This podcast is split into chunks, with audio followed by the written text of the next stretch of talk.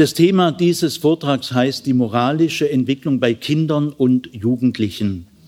Der Schwerpunkt wird auf den Kindern liegen, aber ich schaue auch in das Jugendalter hinüber und ganz am Schluss, man weiß nie, wie weit ich komme, gell, äh, vielleicht auch dann die moralische Entwicklung im Erwachsenenleben. Aber das kann ich nur kurz streifen, das ist ein eigener Vortrag.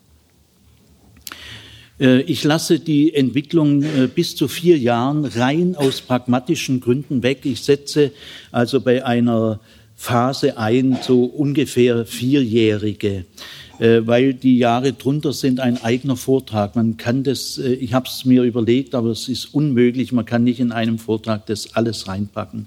Dann versteht man es auch nicht mehr. Ich orientiere mich in meinem Vortrag an Lorenz Kohlberg. Der war Professor an der Harvard-Universität für Moral Education, weltberühmter Mann, hat die grundlegenden Forschungen an der Harvard-Universität durchgeführt, 20, 30 Jahre lang, international. Die Forschungen waren auch in Japan, in der Türkei, in Deutschland, in Südamerika, äh, in USA. Also er hat Kinder über 20 Jahre lang äh, begleitet in Langzeitstudien und sie immer wieder regelmäßig befragt. Lorenz Kohlberg starb 1986 seine Schüler waren dann dran, Kiegen, Likona, Gilligan und andere, die sind heute auch so schon am Ruhestand. Gell? Es tritt dann praktisch die dritte Generation, die Enkel von Lorenz Kohlberg äh, treten jetzt langsam an den großen Yale, äh, Princeton und Harvard und so weiter. Ja, äh, mein eigener äh, Chef, bei dem ich Assistent war, Professor Nipkow, man kann sagen, er war der bedeutendste Religionspädagoge in Deutschland nach dem Zweiten Weltkrieg. Und Professor Nipkow, der auch lange Zeit Englischlehrer war am Gymnasium, äh, der hat Kohlberg als erster deutscher Religionspädagoge in Deutschland bekannt gemacht. Da gab es noch keine Übersetzungen ins Deutsche. Heute sind die gesammelten Werke von Lorenz Kohlberg, viele Bände ins Deutsche übersetzt. Also äh, mein Chef und einer meiner großen Lehrmeister, Professor Karl Ernst Nipkow, vor einigen Jahren gestorben, äh, hat Kohlberg in Deutschland bekannt gemacht. Friedrich Schweitzer übrigens, der ja da war, mit dem ich auch gut, guter Kollege von mir, wir kennen uns gut, hat ein Jahr lang in Harvard bei Lorenz Kohlberg studiert. Es, äh, Kohlberg ist heute durchaus auch umstritten. Es gibt ja auch andere Schulrichtungen. Ich habe mich mit den Kritikern etwas beschäftigt und habe den Eindruck gewonnen, dass sie teilweise Kohlberg gar nicht verstanden haben und ihm aber auch auf jeden Fall nicht gerecht werden. Also sie, sie kritisieren ihn unter Wert. Deswegen nehme ich diese Kritik nicht an, überwiegend nicht an. Man muss Kohlberg schon weiterentwickeln. Die Schüler haben das ja auch getan. Und auch ich konzentriere mich auf die Dinge, die einfach gut sind, überzeugend sind, mit denen ich selber viele Jahre gearbeitet habe an der Pädagogischen Hochschule Ludwigsburg und im Unterricht. Ich habe ja auch immer nebenher unterrichtet. An der Pädagogischen Hochschule ist es so, dass man jeden Dienstag in der Woche in der Schule ist. Äh, auch mit Studierenden kann man alles Mögliche ausprobieren. Ich habe also diese Erforschung, die Forschungsergebnisse von Lorenz Kohlberg haben sich bei mir in 10, 15 Jahren sehr bewährt. Und deswegen sehe ich da keinen Grund, äh, wobei ich bin jetzt nicht direkt ein Schüler von Kohlberg, das kann man nicht sagen. Aber äh, er hat mir sehr wichtige, wertvolle Anregungen gegeben. Ich möchte überhaupt in diesem Vortrag auch euch zu spüren geben, dass die Entwicklungspsychologie sehr wichtig ist. In der Entwicklungspsychologie steckt manchmal mehr Liebe zum Kind als in anderen Kreisen, die von der Kinderliebe so viel reden. Denn viele Forscher haben sich, Piaget und viele andere, Maria Montessori, haben sich mit den Kindern mit einer Leidenschaft und Intensität beschäftigt. Gell? Äh, Tobias Feix hat ja gestern gesagt, gell, predigen kann nicht jeder, aber Kinderarbeit kann ja jeder machen. Das ist der große Schaden in der frommen Welt, dass jeder Kinderarbeit machen kann. Theologische Ausbildung, religionspädagogische Ausbildung, was ist denn das? Kennen wir gar nicht, brauchen wir nicht. Es gibt Privatschulen, da kann jeder Religion unterrichten, ob er Theologie studiert hat oder nicht. Hauptsache, er lehnt die Evolution ab. Also solche grausamen Schulen gibt es wirklich. Gut, also die moralische Entwicklung bei Kindern und Jugendlichen nach Lorenz Kohlberg. Ich will ein paar äh, wichtige einleitende Worte voranstellen. Äh, Lorenz Kohlberg spricht ganz bewusst von Moral. Er war ja Professor für Moral Education. Er spricht nicht von Ethik, spricht er manchmal auch, aber sein Hauptstichwort ist Moral. Moralische Erziehung in der Schule, in der Familie, in der Gesellschaft. Äh, er spricht nicht von Werten und er spricht von Moral. Warum? Ja, sagt er, ich will dieses Wort den konservativen Menschen wegnehmen. Äh, denn die Konservativen machen den Eindruck, dass sie die einzig moralischen Leute sind und wer anders denkt wie sie, ist irgendwie nicht ganz so moralisch. Gell? Und äh, in Amerika gibt es ja auch viele Grabenkriege. Und deswegen sagt er, ich verwende ganz bewusst das Wort Moral und verstehe darunter was anderes. Gell? Also er wählt bewusst das Wort Moral. Äh, mein Professor, bei dem ich Assistent war, Karl-Heinz Nipko, hat ein Buch geschrieben, äh, Moralische Erziehung im Religionsunterricht. Also Moral, was versteht äh, Kohlberg unter Moral? Zunächst sagt er, es ist sehr wichtig, dass wir unsere Kinder moralisch erziehen, dass wir moralische Menschen werden. Denn Menschen tun anderen Menschen mehr an, als Unglücksfälle, als alle Tsunamis und Erdbeben und wilde Tiere und Löwen und giftige Schlangen. Äh, Menschen tun anderen Menschen so viel Unrecht und Unmoralisches. Gell? Also sagt er, es ist schon ein sehr wichtiges Ziel. Gell? Äh, was ist äh, der Kern der Moral? Äh, Kohlberg sagt, Moral beginnt dort, wo ich die Situation und die Interessen anderer Menschen ernsthaft mitberücksichtige. Äh, du darfst schon deine eigenen Interessen berücksichtigen und verfolgen. Nach Kohlberg kannst du sogar einen Schwerpunkt darauf legen. Also liebe deinen Nächsten wie dich selbst, sagt Kohlberg, ist ein guter Spruch. Ich glaube aber, dass bei Millionen, so in einem Massenpublikum, USA, EU, dass das die meisten nicht hinkriegen, sagt Kohlberg. Also ich, ich sage jetzt nicht meine Meinung, ich referiere Kohlberg. Also er meint, für meine moralische Erziehung will ich nicht so weit gehen zu sagen, mein Ziel ist, liebe deinen Nächsten wie dich selbst, obwohl ich dieses Ziel sehr schön finde, aber ist für eine äh, Gesamtbevölkerung von 50 Millionen oder so oder 100, 200 ist ein bisschen zu hoch gegriffen. Also ich verstehe schon unter Moral, wenn du deine eigenen Interessen darfst du äh, verfolgen, sogar äh, voranstellen, das machen ja eh die meisten, aber du solltest die Interessen anderer Menschen ernsthaft und nicht nur so by the way, ernsthaft mit berücksichtigen. Es muss nicht 50-50 sein, aber ernsthaft. Äh, dann beginnt die Moral. An einer anderen Stelle sagt er, Moral ist die Achtung vor dem Fremden. Achtung ist ja mehr wie Respekt. Äh, zu Respekt bin ich verpflichtet, zu Achtung nicht. Respekt äh, kann man von mir verlangen, Achtung nicht. Achtung wird gewährt, kann man nicht verlangen. Und äh, in diesem Sinne sagt äh, Kohlberg, die Moral ist im Kern Achtung vor dem Fremden. Dann äh, will ich mal so anfangen, äh, was ist der Schlüssel zum Verständnis der menschlichen Entwicklung? Äh, ich will mal mit diesem Eingangstor beginnen und dann wieder auf Kohlberg zurückkommen. Auch das, was ich sage, ist nahe an Kohlberg, aber es ist relativ eigene Erfahrung und auch eigenständig formuliert. äh, weil diesen Schlüssel sollte man geschwind klären und dann gehen wir wieder zurück zu Kohlberg und dann äh, komme ich in die einzelnen Schritte, die es da zu beachten ist. Es gibt tatsächlich meiner Überzeugung nach einen Schlüssel zum Verständnis der menschlichen Entwicklung. Die menschliche Entwicklung hat eine gewisse Dynamik. Und diese Dynamik lebt im Entscheidenden von zwei Polen. Diese zwei Pole stehen in einer fruchtbaren Spannung.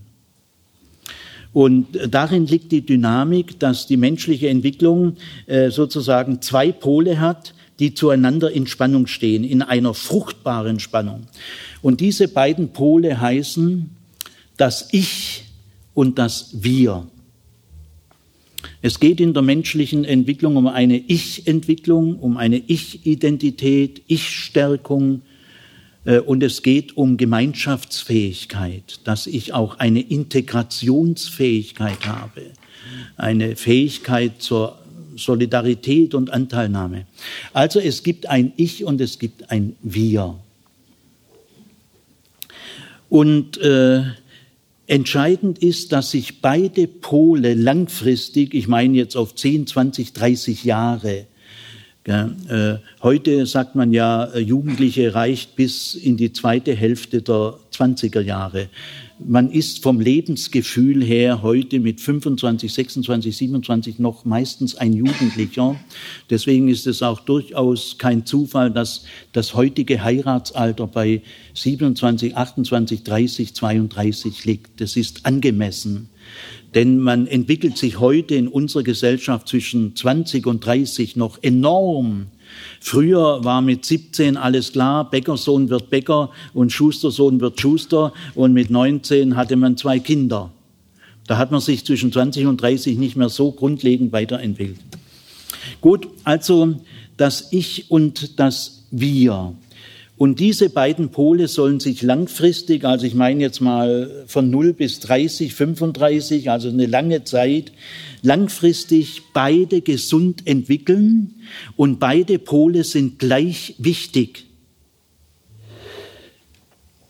Aus, diesem, aus dieser ersten elementaren Erkenntnis, die menschliche Entwicklung hat eine Dynamik, weil sie zwei Pole hat, die zueinander in Spannung stehen, in einer schönen, fruchtbaren, äh, unergründlich tiefen Spannung, nämlich das Ich und das Wir. Aus dieser Grunderkenntnis ergeben sich die zwei Leitziele der Erziehung. Ich würde sagen auch der christlichen Erziehung, aber ich meine jetzt mal grundlegend äh, äh, überhaupt der Erziehung. Nämlich das erste Ziel der Erziehung ist die Selbstständigkeit des Menschen. Man könnte auch sagen die Mündigkeit des Menschen. Und das zweite Ziel, genauso wichtig, in einer Spannung dazu die Gemeinschaftsfähigkeit des Menschen. Ich könnte auch sagen, die Gesellschaftsfähigkeit des Menschen. Ich kann auch sagen, die Kulturfähigkeit des Menschen. Das gehört alles zum Wir. Gell? Gehen wir mal zum ersten äh, Ziel der äh, christlichen und der, überhaupt der, der menschlichen Erziehung, Erziehung zur Selbstständigkeit und Mündigkeit. Wenn es eine Erziehung gibt, die nicht zur Selbstständigkeit und Mündigkeit führt oder das als Ziel gar nicht anstrebt, das ist also dann krank. Äh, kann man nur kritisieren, können wir also jetzt nicht als Leitvorstellung. Die Leitvorstellung ist Mündigkeit und Selbstständigkeit. Ich möchte mal bei diesem Ziel ein bisschen bleiben, dass es nicht nur so Schlagworte sind. Was bedeutet Selbstständigkeit und Mündigkeit? Äh, das bedeutet viele Jahre selbstständig denken lernen, kritisch denken lernen, äh, nicht sich alles vorgeben lassen. Ich denke an Paulus, prüfet alles. Ja, das ist ja wirklich, gibt es etwas Gutes, dem denket nach. Ja. Das sind super Hinweise. Gell? Also äh, zur Mündigkeit gehört auch, trete heraus aus deiner selbstverschuldeten Unmündigkeit.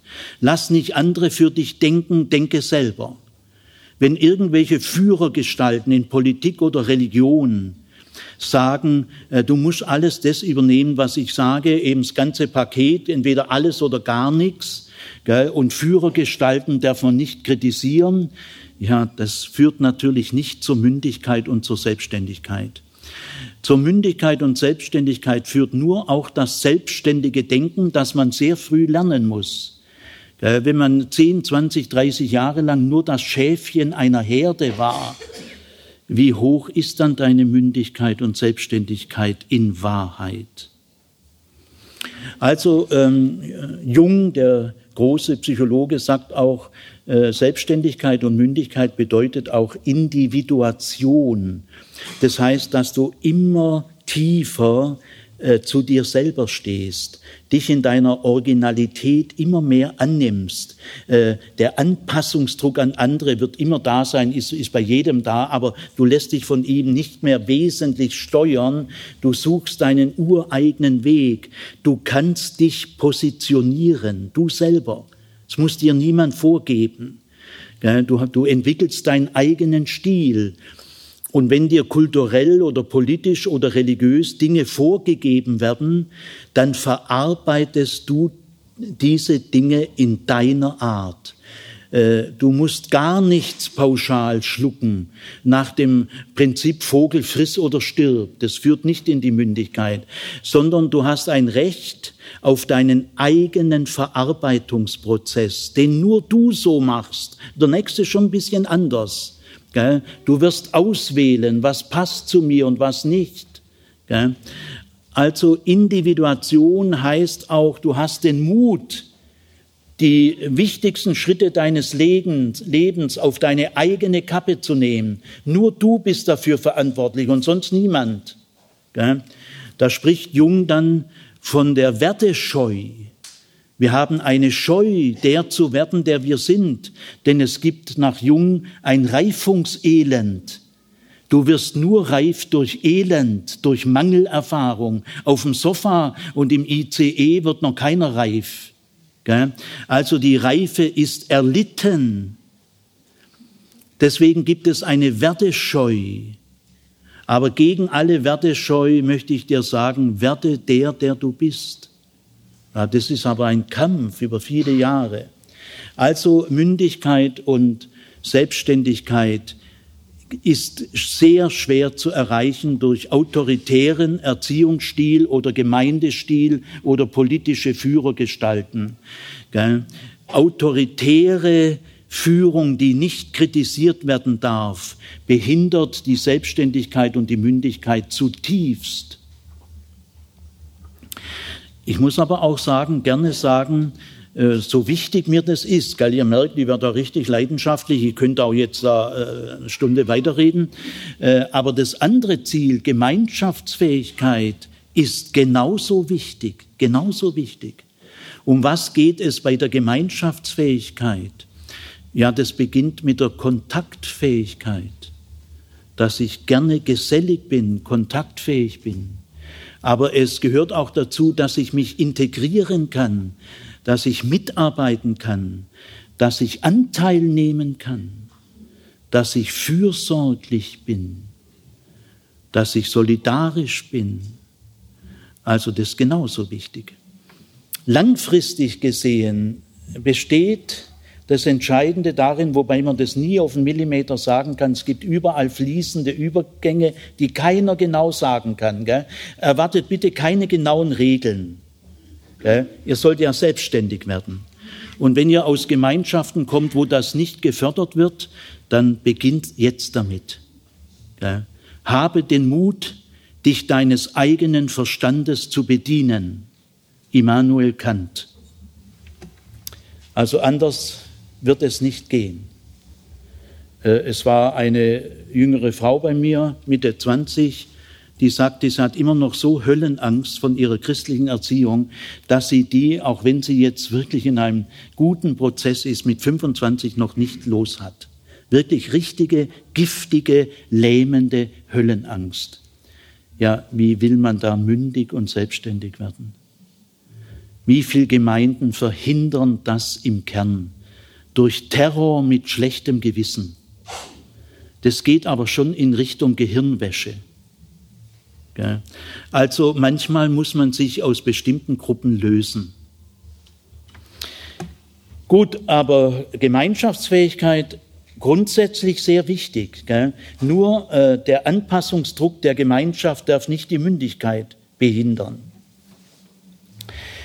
Also langfristig ist es sehr wichtig, dass diese beiden Pole, die Ich-Entwicklung und die Wir-Entwicklung, beide gleichberechtigt eingestuft werden und beide sich gesund entwickeln können. Äh, wenn äh, sich einer der beiden Pole einseitig äh, entwickelt, der andere Defizite hat, das kommt millionenfach vor, dann kommt es zu kleineren oder mittleren oder größeren Einseitigkeiten. Die belasten die Menschen selbst, aber auch die Gesellschaft und das Zusammenleben der Menschen. Wenn also jemand sich in seiner Selbstständigkeit und Mündigkeit überbetont entwickelt und in seiner Gemeinschaftsfähigkeit Defizite hat, wird er zum Eigenbrötler, zum Querulant, äh, zum Egomanen, zum Lonely Wolf. Was nützt denn die Mündigkeit, äh, wenn du kontaktarm wirst? Ja? Äh, was nützt dir die größte Selbstständigkeit, wenn du dich dabei in eine Isolation manövrierst? Also das kann es nicht sein. Aber wenn es gibt auch genau das andere Einseitigkeit, dass die Wir-Entwicklung überbetont wird, dann kannst du nur in einer Gruppe leben. Das kann auch eine Gemeinde sein und nur in einer bestimmten Gemeinschaft. Du bist ganz abhängig von der Gruppe. Aber ich will jetzt nicht immer Gemeinde sagen, sondern ich denke jetzt einfach mal, das kann eine Band sein, das kann ein Verein sein, äh, das kann eine Clique sein, das kann ein Berufsstand sein. Also du kannst nur äh, in einer Gruppe leben, in deinem Bekanntenkreis und in deinem Freundeskreis. Mit dir alleine kannst du dich nur schwer beschäftigen. Du bist irgendwie abhängig, immer gerne in der Gruppe. Hast auch selten eigene Ideen, machst meistens das, was andere sagen. Äh, ich denke an eine Bekannte, die ich vor vielen Jahren mal irgendwo hatte. Die war immer in der Gruppe relativ still und hat halt das gemacht, äh, was, was man dann so gesagt hat. Die war irgendwie antriebsschwach und hatte kaum eigene Anregungen. Also äh, bist du so ein Gruppentier. Und daraus entwickeln sich zwei Empfehlungen. Hast du bisher eher deine Ich-Entwicklung überbetont und spürst vielleicht selber immer wieder Defizite in der Fähigkeit, in einer Gruppe mitzuarbeiten, mitzuleben, dich zu integrieren, Anteil zu nehmen, fürsorglich zu sein, dann äh, suche nicht länger die Einsamkeit dann trainiere das Leben in einer Gruppe und in einer Gemeinschaft. Also spürst du selber oder sagen dir das auch andere, weil so Lonely Wolf und so Eigenbrötler verärgern oft ihre Zeitgenossen, ohne dass sie das selber merken. Aber manche Zeitgenossen spiegeln es dann zurück, dass da irgendwie, dass das so nicht geht.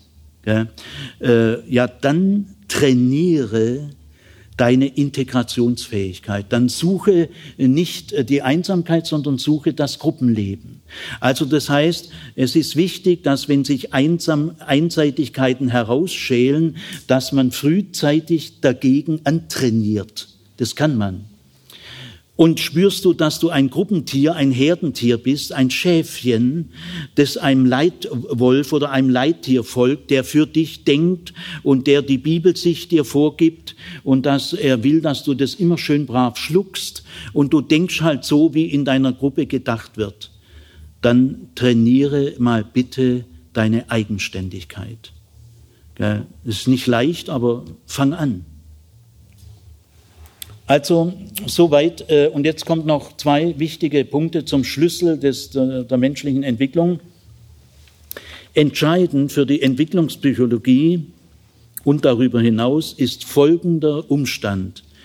Diese beiden Pole, ich und wir, gleich wichtig, beide sollen sich langfristig gesund und gleichrangig entwickeln, können sich psychisch nicht gleichzeitig entwickeln.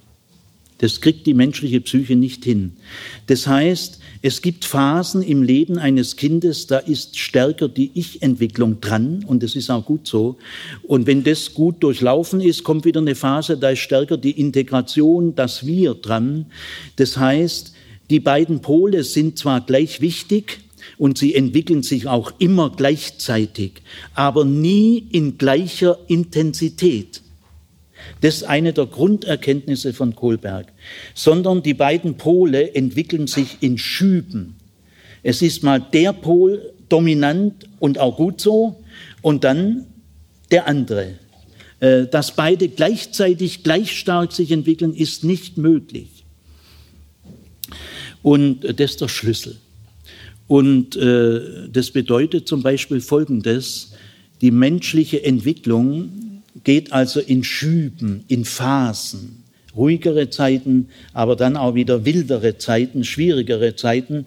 Die menschliche Entwicklung ist kein gleichmäßiges Fließen äh, oder so eine organische Entwicklung, wie eine Pflanze heranwächst, sondern die menschliche Entwicklung ist ein Drama. Sie hat dramatische Elemente. Und ein äh, letzter äh, Punkt, Entwicklung hat mit Zeit zu tun. Es gibt zum Beispiel viele christliche Gemeinden, da geht es nur darum, bist du bekehrt oder nicht bekehrt und hast du die richtige Lehre, hast du die richtige Position. Gell? Aber es wird selten gefragt, wie hast du dich entwickelt? Aber diese, die Entwicklung ist wichtig. Wenn mich jemand fragt, Herr Zimmer, was vertreten Sie für eine Position? Dann würde ich am liebsten sofort zurückfragen, und wie hast du dich in den letzten fünf Jahren entwickelt? Ist mir viel wichtiger. Mich interessiert weniger deine Person, äh, deine Position, welche immer das sein mag. Und wenn es die biblischste ist, die es gibt, interessiert mich erst zweitrangig. Aber was hast du gelernt? Wie hast du dich entwickelt? Wie wirst du dich in deiner Position in den nächsten fünf Jahren entwickeln? Was wirst du lernen? Wird sich dein Horizont erweitern? Ist deine Prägung dein Gefängnis? Oder hast auch noch ein bisschen Spielraum? Also Entwicklung hat mit Zeit zu tun. Es gibt in der Entwicklung des Menschen eigentlich gar kein richtig oder falsch, unabhängig von der Zeit. Ich, mir ist mal eingefallen, dass ein Pfarrer, ein erfahrener Pfarrer, 50, 60 Jahre alt, sich ein bisschen abfällig über einen jungen Vikar, 26 oder so, geäußert hat und dann so erzählt hat, was mir bei dem alles nicht gefällt. Und dann habe ich zu dem Pfarrer gesagt, äh, geben Sie doch dem jungen Mann Zeit. Mal sehen, was der mit 40 sagt. Äh, ein Vikar darf anderes sagen wie ein 50-jähriger Pfarrer. Es gibt nicht richtig oder falsch, unabhängig von deinem Reifestadium und deiner Entwicklung. Die Zeit ist wichtig, nicht nur die Korrektheit. Gut Ding will Weile haben. Kommt Zeit, kommt Rat. Take your time. Also, ich habe schon manchen, die aus so engstirnigen Kreisen ausbrechen mussten. Die tun das ja nicht zum Vergnügen, weil sie so flippig sind oder nein, sie leiden ja selber drunter und wo soll ich denn dann hingehen und so weiter. Ich sage da immer wieder, also mit fünf, zehn oder 15 Jahren müssen Sie schon rechnen wenn sie da wirklich reifen wollen und bestimmte Enge durch Elternhaus oder frühkindliche Prägung oder eben durch enge Gemeinschaften, wenn ihr die übersteigen wollt, das sind alles jahrelange Prozesse. Und sie sind nicht einfach. Reif wird man nur durch Krise, Mangel und auch Scheitern. Der Segen liegt nicht nur im Gelingen, der Segen liegt immer wieder auch im Scheitern. Okay, jetzt wieder zurück zu Kohlberg. Also wenn es so ist, dass die beiden Pole sich in Schüben entwickeln, nicht durch gleichmäßige Strömen, dann müssen sie auch in der Entwicklung des Menschen mit Dilemmata rechnen, mit Krisen, mit äh, Umgestaltungen, Umformungsprozessen. Und jetzt will ich mal erklären, was Kohlberg unter einer Stufe versteht. Er nennt diesen Schub mal auf dem, mehr auf der Ich-Ebene, dann mehr auf der Wir-Ebene. Das wechselt sich immer ab. Äh, er nennt einen solchen Schub eine Stufe. Es gibt bei Kohlberg sechs Stufen oder fünf Stufen. Bei der sechsten Stufe schwankt er selber. Er hat sie ein Weilchen vertreten. Und dann hat er gesagt, nee, die sechste Stufe kann man nicht richtig, sicher, wissenschaftlich, empirisch feststellen. Ich rede mal vorsichtiger nur von fünf Stufen. Aber in seiner Spätzeit gibt es einen sehr interessanten Aufsatz, den ich natürlich gelesen habe. Die Wiederkehr der sechsten Stufe. Da hat er sich doch aus bestimmten Gründen entschlossen, wieder von sechs Stufen zu reden. Die Stufe eins bis zwei nennt er präkonventionell, die Stufe drei und vier konventionell und die Stufe fünf oder eventuell sechs postkonventionell. Und äh, in diesen fünf oder sechs Stufen, ich werde heute nur bis zur dritten äh, kommen und die vierte andeuten, äh, weil das ist die äh, Stufen von Kindern und Jugendlichen. Was ist so eine Stufe? Ich habe immer wieder auch über Kohlberg Prüfungen gehabt im Examen.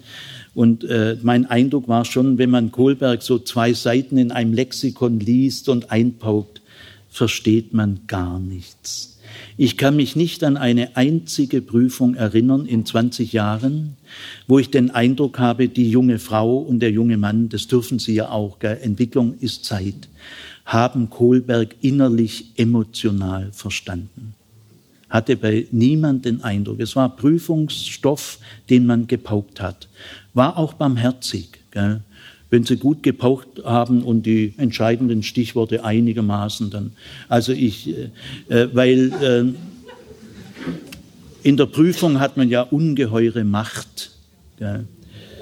Karl Barth hat einmal gesagt, der große Theologe, was ist eine theologische Prüfung? Was ist ein theologisches Examen? Sagt Barth, ein theologisches Examen ist, wenn sich ein älterer Theologiestudent mit einem jüngeren Theologiestudent unter Zeitdruck über Dinge unterhalten, die sie gemeinsam interessieren.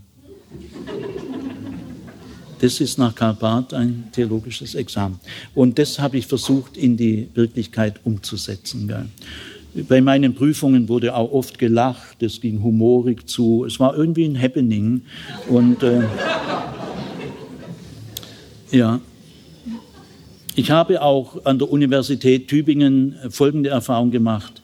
Je qualifizierter die Professoren dort waren, weil ich will nicht über Ludwigsburg reden, desto sanfter waren sie in ihrer Benotung.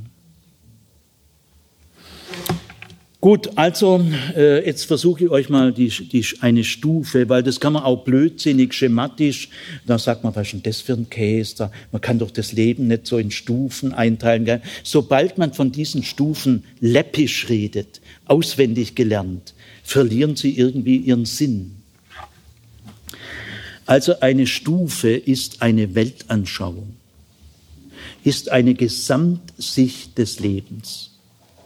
Eine Stufe, kann man auch sagen, ist ein Regelsystem, ein inneres Regelsystem zur Verarbeitung aller Eindrücke, die ich sammle.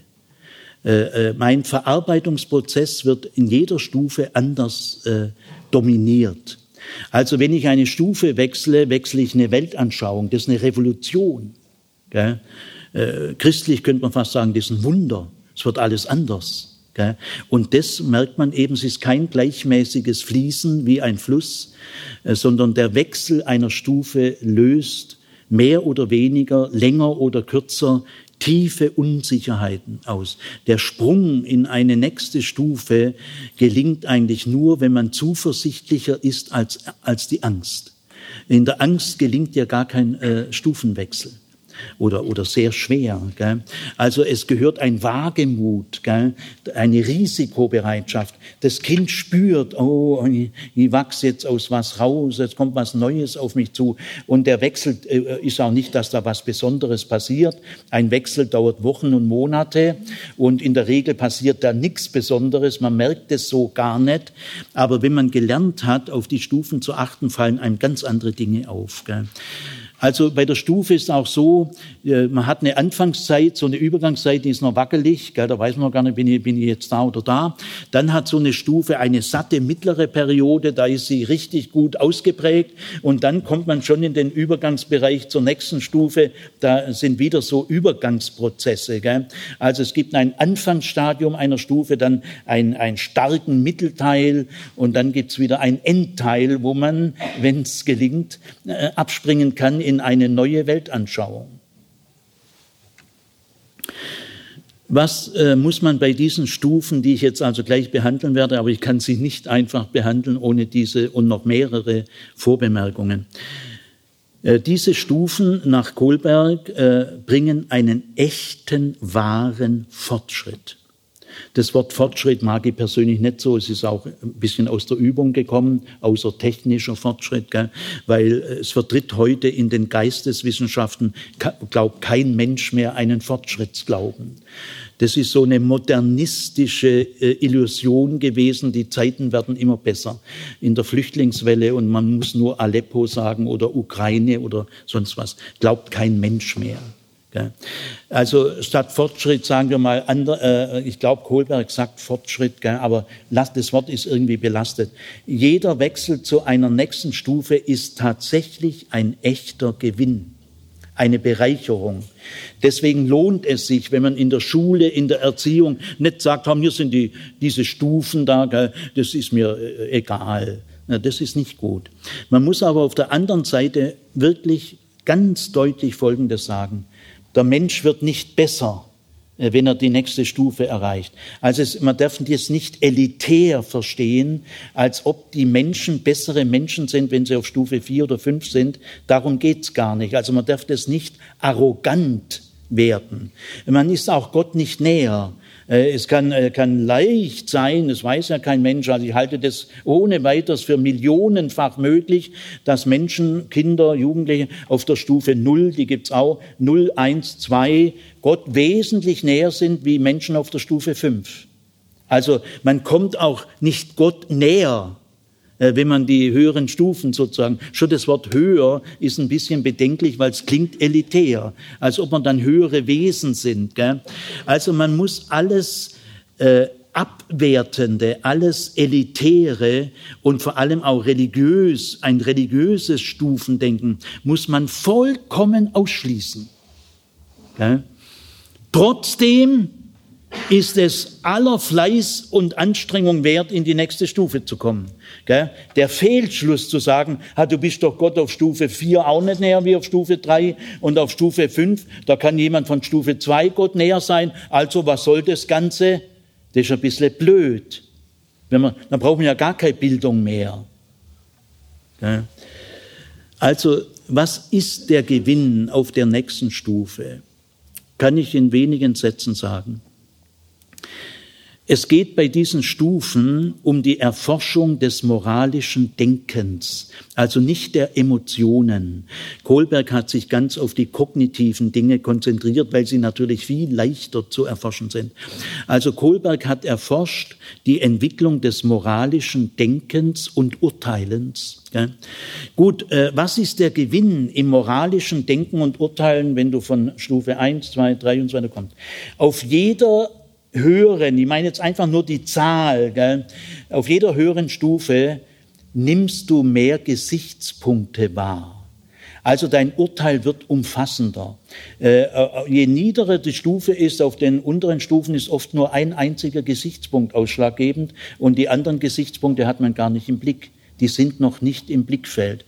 Also das Blickfeld weitet sich, der Horizont weitet sich und es treten mehr Gesichtspunkte im Entscheidungsprozess auf.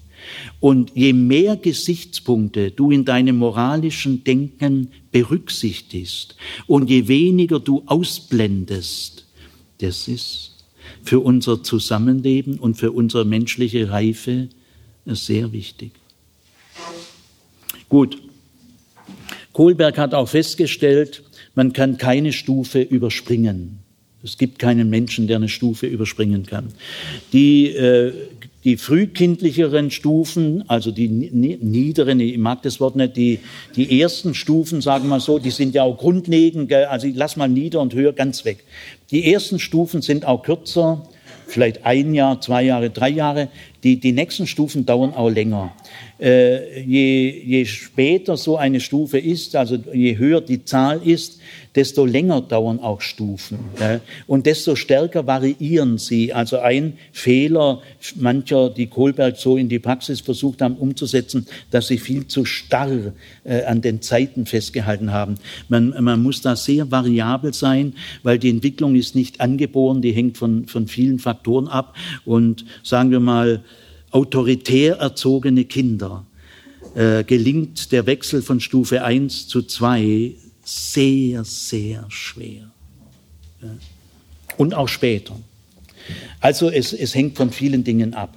Gut, also so eine Stufe kann nicht übersprungen werden. Sie dauert eine gewisse Zeit, ein Jahr, zwei Jahre, kann aber auch das ganze Leben dauern. Ähm, und es ist so, man kann immer nur in die nächste Stufe.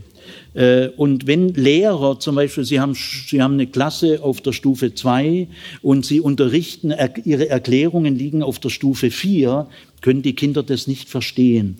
Man kann immer nur plus eins äh, jemand fördern, äh, indem man auf einer Stufe höher, auch sagen wir mal, wenn jemand auf Stufe 5 ist und er unterrichtet eine Klasse, fünfte Klasse, Stufe 2, muss er auf der Stufe 3 vor allem argumentieren, weil den Sprung schaffen sie.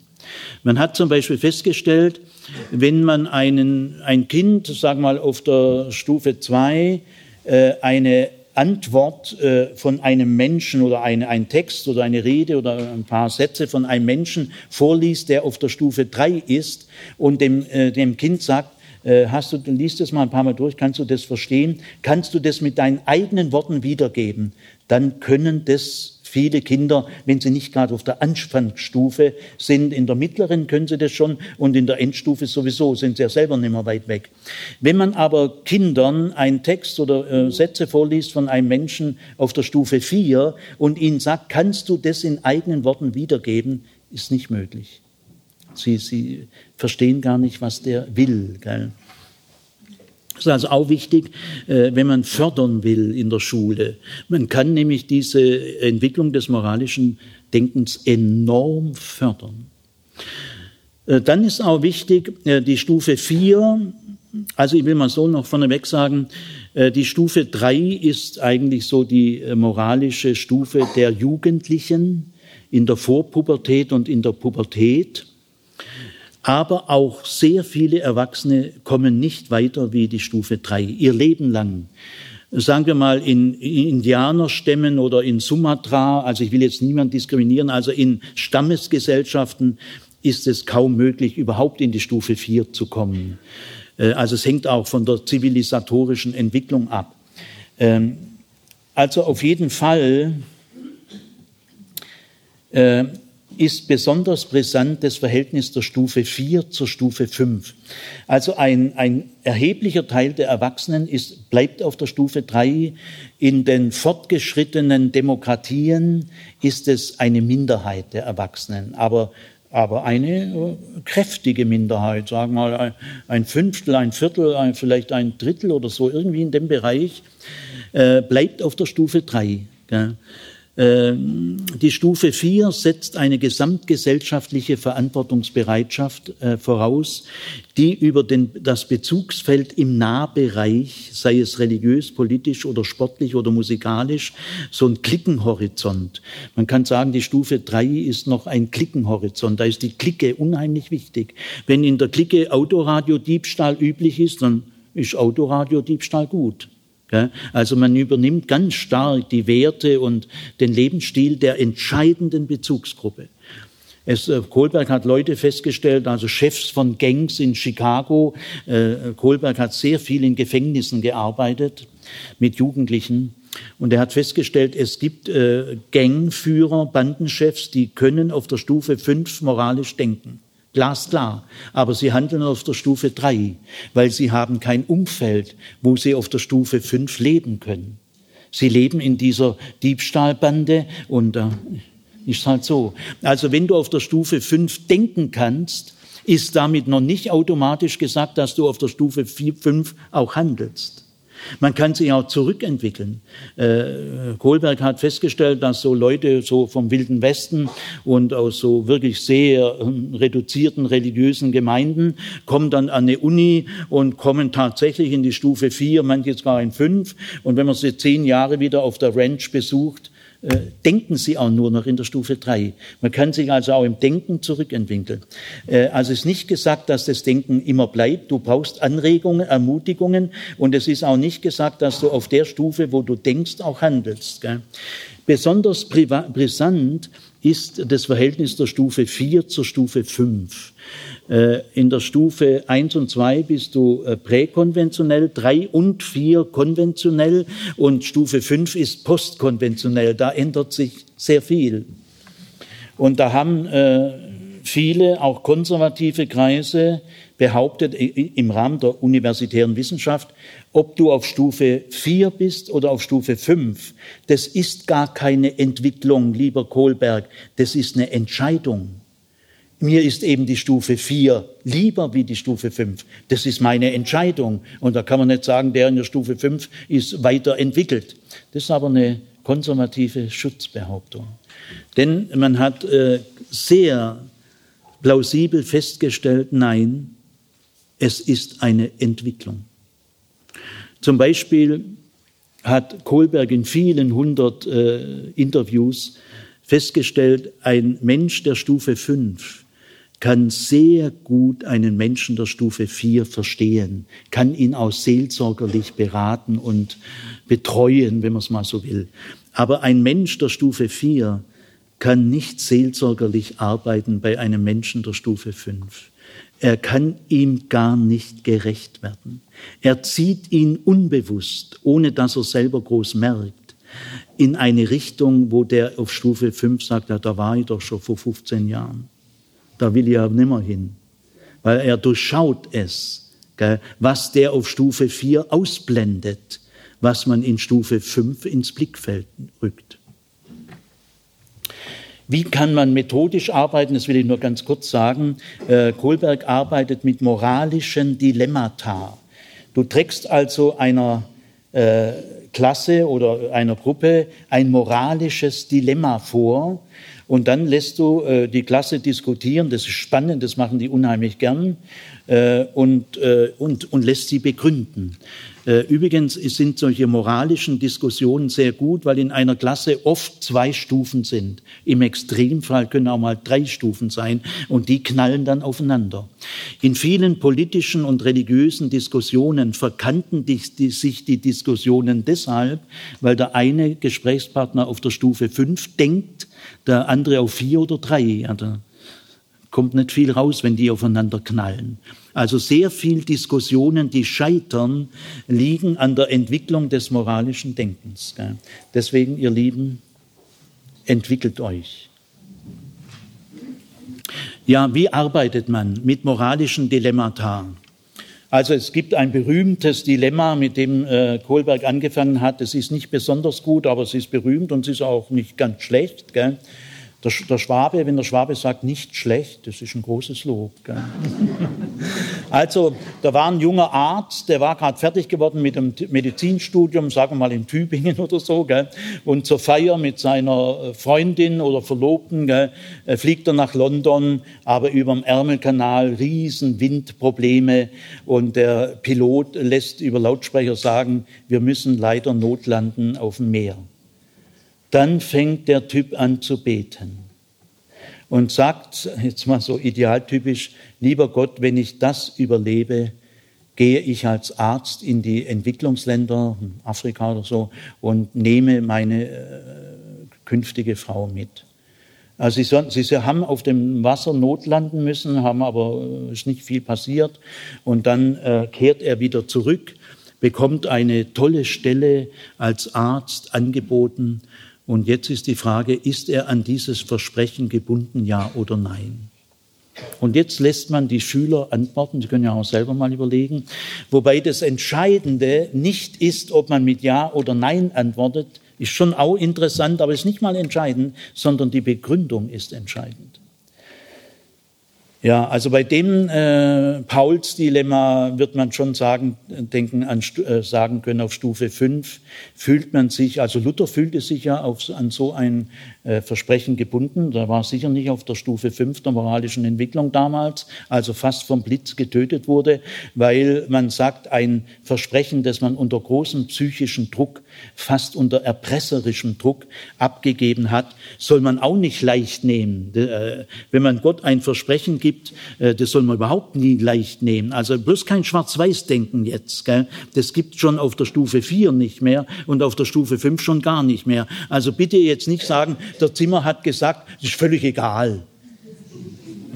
Ich flehe euch an. Also, aber man würde auf der Stufe 5 wohl schon sagen, automatisch unter allen Bedingungen dran gebunden bist du nicht, weil das ist eine extreme Ausnahmesituation. Es, es möge sich selber jeder überlegen, ob er das dann trotzdem halten will oder nicht. Aber moralisch eisern verpflichtet, es zu halten, ist er nicht. Ich sage aber auch nicht, dass es egal ist. Gell? Ist eine sensible Frage. Aber es gibt Stufen, wo man unbedingt sagt, muss man absolut halten. Gell? Oder ich sage mal ein anderes Dilemma.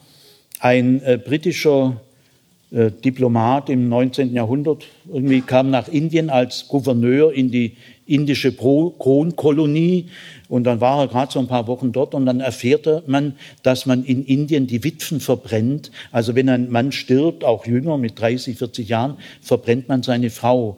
Und dann äh, hat er erstmal wahnsinnig getobt, das ist ja Mord und das geht ja nicht, war ein christlicher Mensch. Und dann haben aber ihm so Leute, die schon länger in Indien waren, 10, 20, gesagt, Vorsicht, Vorsicht, das ist eine jahrhundertelange Tradition, die im Gewissen der Inder natürlich ganz anders verankert ist als in London. Und also Vorsicht. Und jetzt fragt man die Kinder und Jugendlichen und Erwachsenen, wenn ihr der Gouverneur gewesen wärt und jetzt eine Entscheidung fällen müsstet, soll man die Witwenverbrennung weiterhin zulassen oder soll man sie verbieten? Was meint ihr?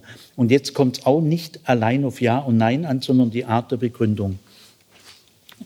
Äh, ich habe mal eine Lehrerfortbildung in der Schweiz gemacht über Kohlberg und dann habe ich gesagt, ja, wenn ich zu euch komme, überlegt euch doch ein moralisches Dilemma, das ihr wirklich gerade so erlebt habt. Gell? Man hat nämlich festgestellt, ein künstliches Dilemma merkt man irgendwie. Äh, wenn man ein echtes moralisches Dilemma, in dem man selber steckt, sehr realistisch, authentisch äh, rüberbringt, das kitzelt das moralische Denken viel stärker an. Also haben die mir ein moralisches Dilemma erzählt, das sie vor einem Vierteljahr erlebt haben, der Rektor mit dem ganzen Lehrerkollegium. Sie hatten einen fürchterlich schwierigen Schüler, auch durch die Familie gestört, gell, schon mal Schulausschluss gehabt und also jeder Lehrer äh, verliert die Hälfte seiner Nerven gell, an diesen Schüler. Und dann hat man äh, einen endgültigen Schulausschluss äh, den Eltern miterteilt, äh, geben Sie doch Ihren Schüler ein bisschen weiter weg in eine etwas entferntere Schule, Nachbarschule, wo man das Problem gar nicht kennt. Gell? Das haben die Eltern dann auch gemacht und haben den Schüler dort in der neuen Schule angemeldet. Und jetzt hat man im Lehrerkollegium der Schule echt kontrovers diskutiert, was sollen wir tun? Sollen wir den dortigen Rektor und das Kollegium warnen? Weil der Schüler ist wirklich sehr schwierig. Wir haben uns in fünf Jahren die Zähne ausgebissen. Also sind wir verpflichtet, die ein bisschen vorzuwarnen? Oder sollen wir diesem Schüler und den Eltern die echte, volle Chance auf einen Neuanfang machen? Geben. Und äh, jetzt, das ist ein moralisches Dilemma. Jetzt diskutiert man das, sammelt alle Argumente, äh, gibt sich Zeit. Das ist wie sozusagen jetzt eine Nahaufnahme. Gell? Äh, der verlorene Sohn sitzt bei den Schweinen, äh, hat sich da so auf den Grashügel gesetzt und sagt, soll ich jetzt heimgehen? Ah, der Papa ist ja vielleicht fürchterlich verletzt, ich habe das Erbe verschleudert, oder soll ich nicht heimgehen? Gell? Wenn man das in der fünften, sechsten Klasse macht, gell, äh, doppelt. Das ist so eine Methode, kann jeder Schüler mal sich auf den Stuhl setzen, da ist er der verlorene Sohn, kann denken, geh heim oder geh nicht heim.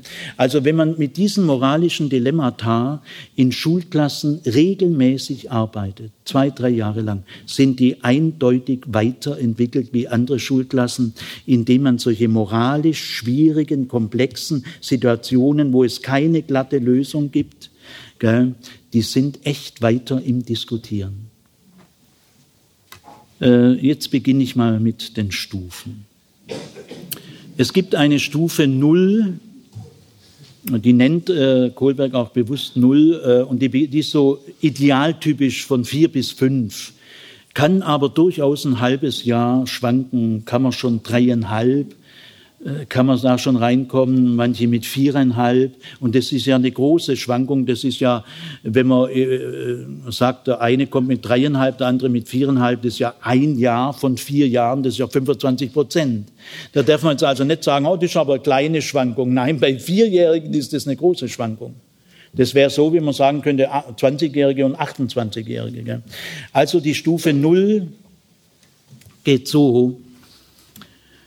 Ähm, da ist die Entwicklung des Ich im Vordergrund. Man kann übrigens so sagen, von 0 bis 2, auch wenn äh, auch äh, Kleinkinder mit 14 Monaten schon einen sehr starken Willen haben können, gell, werden viele Eltern bestätigen. Trotzdem, so von 0 bis 2 ist das Wir insgesamt im Vordergrund. Von 2 bis 3, die Kinder können jetzt alle sprechen und laufen, auch die Spätzünder.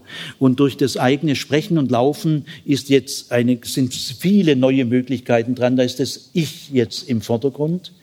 In, von drei bis vier integrieren sich Kinder wieder stärker, die Lust am Mitarbeiten, dazu zu gehören.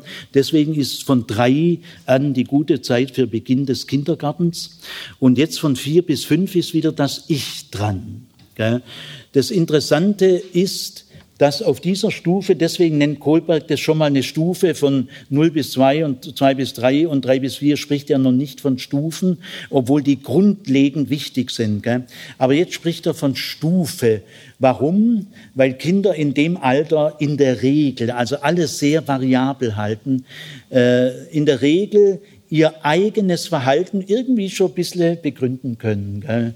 Äh, so, so erste zarte Formen der Moralphilosophie. Gell? Und äh, das Interessante ist, dass alle Kinder auf der Welt, in allen Erdteilen, in allen Religionen, in allen Kulturen die gleichen Begründungsversuche machen. Sie sind interreligiös und interkulturell. Äh, denn äh, was ist die Grundlage, die so kleine Lebewesen, vier bis fünf, äh, welche Art von Philosophie haben die? Gell? Und zwar müssen wir die ganz ernst nehmen, weil alle Kinder auf der Welt haben sie. Sie haben gar keine andere Möglichkeit.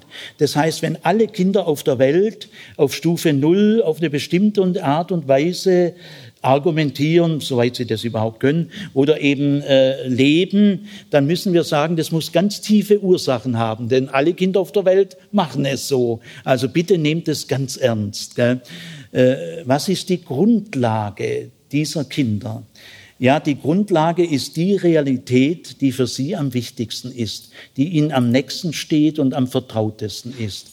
Und das ist die Realität ihrer Bedürfnisse. Äh, und aus ihren Bedürfnissen kommen ihre Wünsche. Und die Wünsche liegen alle auf dem Gefühlsbereich. Äh, Kinder in diesem Alter leben ungebrochen in ihren Gefühlen.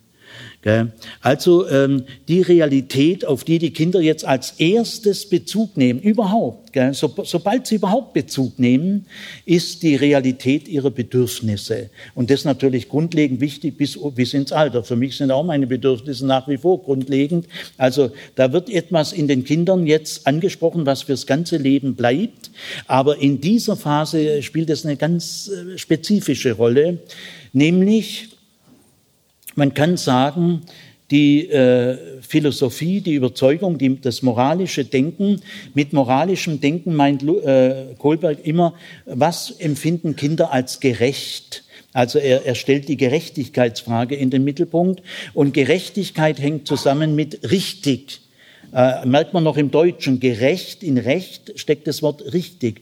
Im Englischen noch viel stärker, denn all right oder right heißt richtig. Ein Lehrer im Englisch unter, in England kann sagen, wenn eine Schülerantwort richtig ist, kann der Lehrer sagen right. Es gibt aber auch die Human Rights und das sind die menschlichen Rechte. Justice Ministry heißt in Amerika, England Gerechte, also was wir sagen, Justizministerium heißt in England und in Amerika Gerechtigkeitsministerium. Äh, Justitia ist ja nur der lateinische Name für Gerechtigkeit. Also im Englischen hängt Recht und richtig, right und right unheimlich zusammen. Also was empfinden Kinder als gerecht, was empfinden sie als richtig und was empfinden sie als falsch oder ungerecht? Das ist die Grundfrage durch diese Stufen hindurch. Also bei der Stufe Null, äh, diese Stufe kann man in drei Sätzen im Kern ausdrücken. Also die Moralphilosophie der Vier- bis Fünfjährigen auf, auf den Kern gebracht, äh, heißt folgendermaßen. Gut ist, was ich wünsche. Richtig ist, was ich wünsche. Gerecht ist, wenn ich das bekomme, was ich wünsche. Das ist gerecht. Da könnt ihr euch drehen und wenden, wie ihr wollt, gell, in Japan oder Neufundland oder auch äh, Deutschland. Äh, das ist die Moralphilosophie der Kinder. Die ist nicht schlecht, die ist nicht unchristlich, das ist die einzige, die möglich ist. Sie beziehen sich auf ihre Bedürfnisse, die sich in ihren Wünschen äußert. Was ich wünsche, ist gut. Das gehört mir. Ihr habt ein Recht drauf.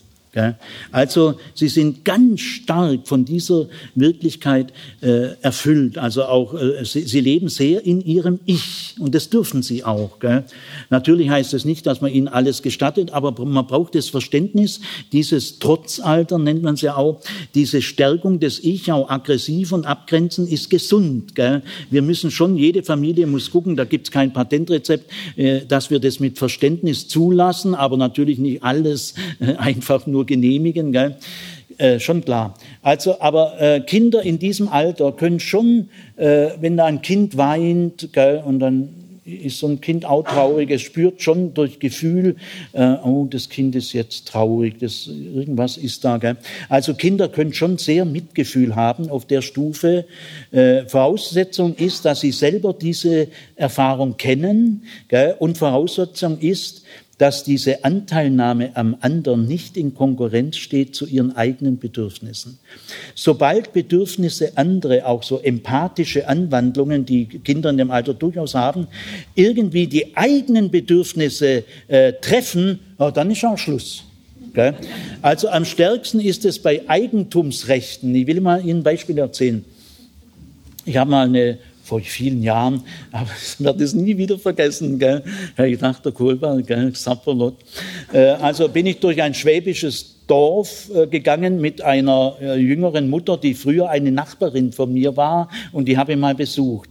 Die hatte also ein Kind, ich sage auch nicht mal den Namen, gell? also von mir aus am Fritz, gell? Äh, nee, äh, nicht Fritz, will ich sagen. Äh, sagen wir mal, der hieß Marvin. Er hieß Marvin. Gut, ähm, also hat die äh, Mutter da gesagt, haben wir Kaffee und Kuchen gegessen. Ja, äh, Sigi, komm, wir gehen nicht gerade so schönes Wetter. Gell? Wir, wir laufen ein bisschen spazieren durchs Dorf. Gell? Also der Marvin auch hat ein ganz neues Dreirad gell? Und äh, saß er so stolz drauf. Gell? Dann kommen wir da bei einer Nachbarin vorbei, anderes Haus. Ah, Frau sowieso, ja, ja. Die hatte auch so ein Kind in dem Alter. Gell? Haben sie so ein bisschen geplaudert. Gell? Und äh, es wollte das andere Kind auch auf das Dreirad drauf. Oh, ich sag euch, du, da hat der Marvin, aber der wurde zum Löwen. Gell? Nix da. Gell? Jetzt war das der Mutter peinlich. Gell? Man hat ja gleich das Gefühl, oh, jetzt erscheine ich da als schlechte Mutter, die das Kind schlecht erzogen hat. Gell? Da laufen ganz komplexe Vorgänge ab. Und dann sagt die Mutter, Herr Marvin, guck mal, der will doch auch mal auf deinem Dreirädle spielen. Nix, der hat doch sich reingekrallt. Gell? Die Mutter hat zwei, dreimal probiert. Nix da. Oh, das mir aber jetzt peinlich, sagt die Mutter zur Nachbarin. Der ist sonst nicht so. Also es war, es war für das Kind eine fürchterliche Erfahrung, für die Mutter auch und ich glaube für die Nachbarin irgendwie auch. Dann sind wir weitergegangen, war das Haus schon gar nicht mehr zu sehen, die, die Mutter war irgendwie abgelenkt von Marvin. Dann bin ich zum Marvin hin und habe gesagt, Marvin, das hast du ganz richtig gemacht. Weißt du, das hätte ich auch gemacht. Ich, ich, hätte es auch so gemacht wie du, weil das ist doch dein Dreirad, gell? Und da wolltest doch du jetzt gerade fahren, gell? Ah, das hast du, das hast du richtig gemacht. Da die Augen haben geleuchtet, gell?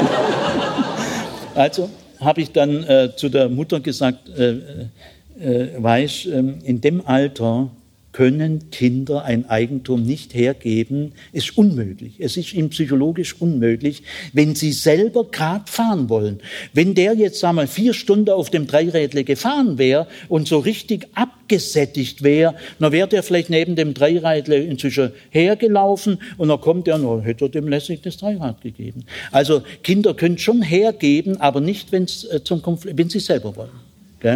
Also, und dann habe ich, äh, wie, wie könnte man da als Mutter handeln?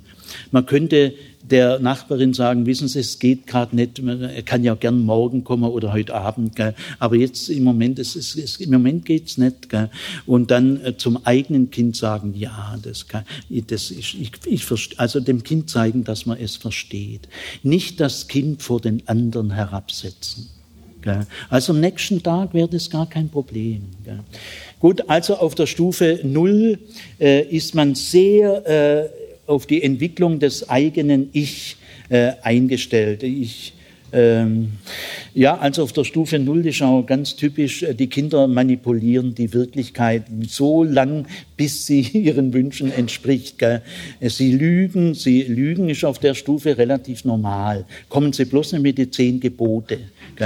Äh, sondern die, die, die, die, die, äh, die lügen, sie schummeln, sie tun dann beim Spielen eine Ausnahme erwirken. Gell? Also äh, sie wollen einfach, äh, sie, sie haben so lange schlechte Laune, bis die Eltern genervt nachgeben. Gell? Also auf der Stufe, mit der Schwierigkeit müssen sie mir von vornherein rechnen. Gell? Die, die äh, Kinder manipulieren, was nur geht. Gell? Äh, lügen heißt auf der eine Lügengeschichte oder irgendwas, gell, heißt auf der Stufe, ich hätte es halt gern und es wäre schön, wenn das Wahrheit wäre. Gell. Also eine Lügengeschichte zeigt nur, was ihr Kind gern will. Es ist noch keine moralische Sache. Lügen in der Stufe Null ist vollkommen normal. Muss man nicht gerade fördern, aber es ist auch, ist auch kein größeres äh, Dilemma, ist kein, kein Problem. Und sie provozieren, sie sagen die schlimmsten Worte, die sie irgendwoher gehört haben. Und äh, und wenn sie dann belohnt werden durch Erschrecken der Eltern gell, oder durch irgendwelche Aufschreie, äh, dann reizen sie zur Wiederholung. Gell. Also in den meisten Kindergärten hat man sich darauf geeinigt, wir bleiben ganz cool. Wir, wir machen gar nichts. Gell. Wir erschrecken auch nicht. Gell. Also, und da hören die relativ bald auf, das hat sich gezeigt. Gut, aber diese Lösung geht natürlich nicht immer, wenn Besuch da ist und so. Da kann man also schon sagen, wenn andere Kinder dann auch dabei sind, dann könnte man zum Beispiel sagen, also dann geht bitte nach draußen, da könnt ihr euch Wörter sagen, wie ihr wollt, aber wir wollen sie nicht hören. Kann man schon sagen. Gell? Also ihr müsst äh, in dieser, in dieser Phase, jede Familie für sich, ist eine harte Arbeit, gibt keine Patentrezepte, also viel Verständnis haben, äh, aber schon irgendwo auch Grenzen setzen. Ganz wichtig. Wenn man in dieser Zeit nicht im Notfall eiserne Grenzen setzt, äh, können die sich zu Tyrannen äh, entwickeln. Ist ja auch die These von Winterhoff und so. Äh, dessen, ja, will dazu nichts sagen. Äh, aber äh, wichtig ist gleich Kind wieder auch ablenken aus den Augen, aus dem Sinn und Verständnis zeigen. Die Kinder merken, dass die Eltern sie verstehen. Gell? Gut, jetzt kommt die äh, Stufe 1. Es ist eine Revolution, das ist eine neue Weltanschauung. Da müsst ihr mitbippern und euch auch freuen, auch wenn die ersten Begründungen kommen auf der Stufe 0. Ah, da müsst ihr euch freuen, das ist ja, ist ja irre. Gell? So bauen die sich jetzt so langsam ihre Welt auf. Und die erste Realität, die Kinder haben, ist ihre Bedürfnisse, die sich in Wünschen äußert. Das ist die vitalste Realität und die glauben an diese Realität. Kinder glauben an ihre Gefühle äh, und das ist ihr gutes Recht. Das brauchen sie und es gibt auch gar keine Alternative. Kommen Sie da bloß nicht mit christlichem Zeug.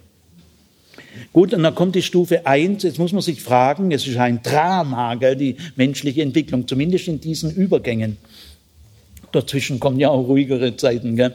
Also was ist wohl in der Lage, äh, in einem Kind die Macht der eigenen Bedürfnisse, von denen sie ja völlig beherrscht sind, irgendwie zu bändigen. Gell? Also in der Stufe eins dann, das ist dann wirklich die Stufe eins, die ist jetzt schon sozusagen moralisch, wenn solange die Macht der eigenen äh, Bedürfnisse die Kinder beherrscht, was ihr gutes Recht ist, kann man noch nicht direkt von Moral reden. Gell? Aber es ist die Stufe null, das ist der Ausgangspunkt. Jetzt in Stufe eins, was kann das sein? Gell? Ja, äh, die Stufe eins geht geht idealtypisch so von, von fünf bis sieben. Kann schon ein bisschen früher anfangen, kann später äh, aufhören. Gell? Äh, der Wechsel von der Stufe eins in die Stufe zwei ist in der Schule, kann schon beginnen am Ende der ersten Klasse. Die zweite Klasse ist die typische Klasse, wo die meisten wechseln in die Stufe zwei dann, aber die letzten wechseln in, Klasse drei so in der ersten Hälfte. Gell? Also die Stufe eins ist äh, sehr geeignet für Vorschul, für die Vorschule, letztes Jahr im Kindergarten und für den Beginn der Grundschule, das Alter von fünf bis sieben. Gell. Gut, äh, was, ist da, was ist da die moralische Weltordnung? Ja, die Kinder orientieren sich alle auf der Welt, Japaner, Chinesen, Argentinier, Schweden und äh, Deutsche.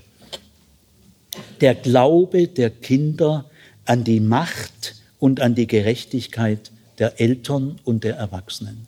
In dem Alter sind die Erwachsenen die Hüter der Weltordnung und auch die Garanten der Weltordnung. Natürlich gibt es nach wie vor viele Unterschiede, gibt ganz freche Kinder, völlig undisziplinierte, aber auf der Stufe eins sind die ganz frechen Kinder nicht ganz so frech. Also es heißt nicht, dass alle Kinder genau gleich reagieren, aber die Stufe eins ist eine der schönsten, bequemsten Zeiten für die Erwachsenen, weil die Kinder glauben daran, dass die Erwachsenen die Macht haben, weil sie sind einfach größer und stärker, ist alles noch sehr physikalisch äußerlich gedacht. Die inneren Werte kann man so noch gar nicht wahrnehmen. Und wer größer ist und die Macht hat, der ist auch stärker, gell, der ist auch klug für Kinder, die, die Erwachsenen sind auch klug, weil sie sind groß. Und die Erwachsenen sind gerecht. Und sie sind die einzige Quelle der, der Normen. Alle Regeln, äh, jetzt werden Regeln wichtig. Äh, äh, Regeln, also jetzt nicht nur, wie, wie tun wir äh, frühstücken oder so, so, so ganz praktische Regeln, sondern die Welt muss doch, ich meine das schon grundsätzlicher, gell? Äh, auf der Stufe 1 sagt man äh, nicht mehr so ohne weiteres, was ich will ist gut und gerecht ist, wenn ich das kriege, was ich will. Auf der Stufe 1 merkt man langsam, so einfach ist es nicht. Sondern es gibt in der Welt Regeln. Ob mir das gefällt oder nicht, äh, äh, es gibt diese Regeln und ich kriege nicht immer meine Bedürfnisse. Die Bedürfnisse bleiben weiterhin grundlegend, die sind ja auch noch für mich grundlegend, gell? aber sie sind jetzt nicht mehr so dominant wie in der Stufe Null, sie werden eingebettet in eine bestimmte Weltordnung. Und diese Weltordnung heißt, die Erwachsenen haben Recht und die Erwachsenen wissen Bescheid und es ist gut, wenn ich den Erwachsenen gehorche. Der Gehorsam ist hier jetzt sehr wichtig. Er ist eine innere sittliche Pflicht. Also äh, in dem Alter, im Allgemeinen, gibt natürlich auch Streit und also das bloß nicht jetzt schwarz-weiß, aber es ist eine starke Tendenz, die, die nie wieder so stark ist wie in diesen Jahren. Kann trotzdem mal ein blöder Streit entstehen, aber sie sind schon überzeugt, die Erwachsenen kriegen alles raus. Wenn ich der Mama einen Euro da klaue im Geldbeutel, irgendwann kriegt die das raus. Gell? Und dann werde ich bestraft und zwar zu Recht. Man braucht auf dieser Stufe klare Konturen, Schwarz-Weiß-Denken. Äh, auf Stufe 1, nicht bei euch. Gell? Also auf Stufe 1 braucht man Schwarz-Weiß-Denken, äh, böse und gut und die Hexe wird äh, äh, verbrannt im Ofen. Gell? Und die Kinder in dem Alter neigen auch zu schweren Strafen, so nach dem Prinzip ab in den Ofen. Und das, das, Böse muss auch beseitigt werden. Die Kinder brauchen ein Happy End in der Geschichte. Pumpkin, habe ich ja kurz angerissen, kann man nicht sagen, der segelte dann davon irgendwo hin. Uh, können Kinder nämlich schlafen. Vielleicht ist er irgendwo neigeplumpst. Gell? Also man muss dann schon sagen, dann fand er eine schöne Landschaft und hm, können Kinder schlafen. Gell? Also auf der Stufe brauchen Kinder ein Happy End. Und äh, diese Stufe ist also wirklich, die Erwachsenen sind die Garanten. Äh, sie wissen Bescheid, Sie sind die einzige Quelle der Norm. Äh, Autorität ist auf dieser Stufe Personautorität. Es gibt noch keine Sachautorität. Äh, die Erwachsenen verkörpern die Weltordnung. Und auf dieser Ordnung, auf, dieser, auf dieser Stufe ist zum Beispiel auch ganz typisch, dass man petzt. Gell? Weil Petzen ist nicht unmoralisch auf der Stufe. Auf der Stufe 2 schon, weil da will man dem anderen eine auswischen oft. Gell? Aber auf der Stufe 1 ist man innerlich moralisch verpflichtet, zu den Hütern der Weltordnung zu gehen und sagen, Frau, Frau Müller, Lehrerin, gell? aber die Sonja da, die macht nicht das, was sie sagt. Gell? Da darf die Lehrerin nicht sagen, Petzen tut man nicht. Ja. Nein, das darf man nicht sagen. Denn äh, das ist eine moralische innere Verpflichtung. Man muss zu den Hütern der Weltordnung hingehen und denen mitteilen, dass da die Weltordnung ein bisschen in Gefahr ist. Und das ist der, das ist der eigene moralische Beitrag zur Unterstützung der Weltordnung. Also Petzen ist auf dieser Stufe ganz normal. Ähm, ganz schlimm ist auf dieser Stufe, wenn die Erwachsenen sich nicht einig sind. Denn Kinder auf dieser Stufe glauben tendenziell, die, die, die, die Erwachsenen sind äh, allwissend. Gell? Die wissen Bescheid und die sind gerecht, die sind anständig und sie ordnen die Welt gut. Gell? Und wenn die Erwachsenen jetzt einen schweren Streit haben, gell, dann werden die Kinder hilflos. Äh, wenn, wenn eine Scheidung kommt, äh, kann die Weltordnung eines Kindes zusammenbrechen und das hat psychische Langzeitfolgen über Jahrzehnte. Äh, auch wenn Erwachsene überfordert sind, gell? wenn in der ersten Klasse die Grundschullehrerin jammert, weil sie selber in der Scheidung ist und weint, also reißt euch zusammen, weil äh, Kinder brauchen in dieser Zeit selbstsichere, klare, feste äh, Erwachsene. Jetzt, ich, ich muss stark eilen, gell? jetzt gehen wir in die Stufe 2. Äh, eigentlich müsste man jede Stufe, muss man einen äh, guten Vortrag halten, dass man spürt, um was es geht. Jetzt ist wieder ein Krimi, ein Drama. Was kann kommen, was die fast allmächtige Macht der Eltern bändigen kann? Das ist wieder eine neue Weltanschauung. Das ist ein Umstieg. Es ändert sich alles. Das ganze Verarbeitungssystem aller Eindrücke äh, ändert sich. Was ist geeignet, die, die Macht der Eltern, die ja fast götterähnlich ist in der Zeit, was, wie kann man die Macht der, jetzt kommt wieder die, das Ich dran. Gell? Also in der Stufe 1 äh, ist, ist man äh, in, auf Integration bedacht, deswegen auch Schulanfang ist gut. Gell? Äh, aber, äh, aber irgendwie muss man das Ich wieder zum Zug kommen.